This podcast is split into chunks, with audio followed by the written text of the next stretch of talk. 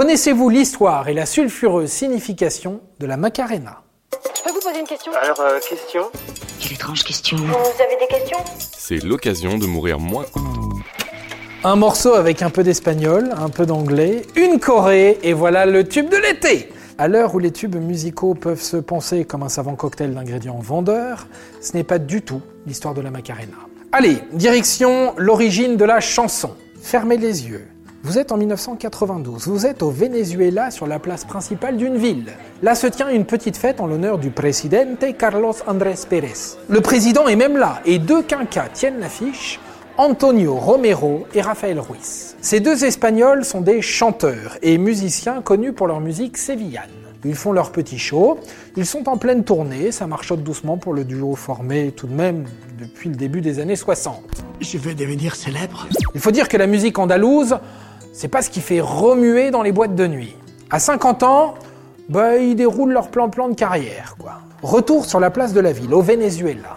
Puisque l'Espagne est mise à l'honneur, on fait entrer sur scène une danseuse et prof de flamenco, Diana Patricia Cubillan Herrera. Et on lui demande quoi, Diana Patricia? Eh ben de faire une petite démo de flamenco. Diana Patricia fait sa petite démonstration de flamenco et là Antonio Romero reprend le micro et décide d'improviser un truc pour l'accompagner. Un truc qui ressemble à ça à peu près. Dale a tu cuerpo alegría Magdalena et tu cuerpo est pas de darle alegría cosa buena. Putain mais c'est pas mal ces paroles, ça balance ce petit air. Bah, tu parles espagnol? Un poquito. Les deux quinquas, une fois le concert terminé, reprennent le fruit de cette impro et écrivent Magdalena. Avant de passer en studio, ils rebaptisent Magdalena en Macarena, car une autre star espagnole vient de signer un titre sous ce prénom. Et voilà, succès au Venezuela. Ça aurait pu s'arrêter là, mais le tube voyage dans les valises des touristes américains et se ferait un succès underground dans les soirées latino à New York et à Miami. Là, deux DJ s'en emparent, le groupe Bayside Boys. Un petit sample d'un tube du groupe Yazoo par là, un mix un peu plus dense, on ajoute quelques paroles en anglais, une danseuse et chorégraphe jusqu'alors inconnue, une certaine Mia Fry, invente une chorégraphie, Je ne connais pas cette danse. Regardez mes pas et faites comme moi. un clip est bouclé, et les programmateurs de radio font le reste. Le succès planétaire s'ensuit. Le groupe s'installe dans les charts mondiaux entre 1995 et 1996. Voilà pour la petite histoire de la Macarena. Alors, ces paroles, elles disent quoi? Elles racontent quoi?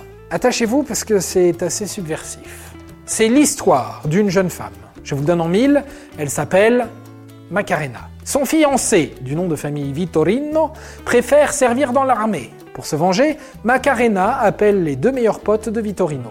Et tous les trois, ils... euh, Enfin, tous les trois, ils... euh, Enfin, ils font un plan à trois, quoi. Mais tu vois, tu l'as ton plan à 3 Je vous sens sceptique là.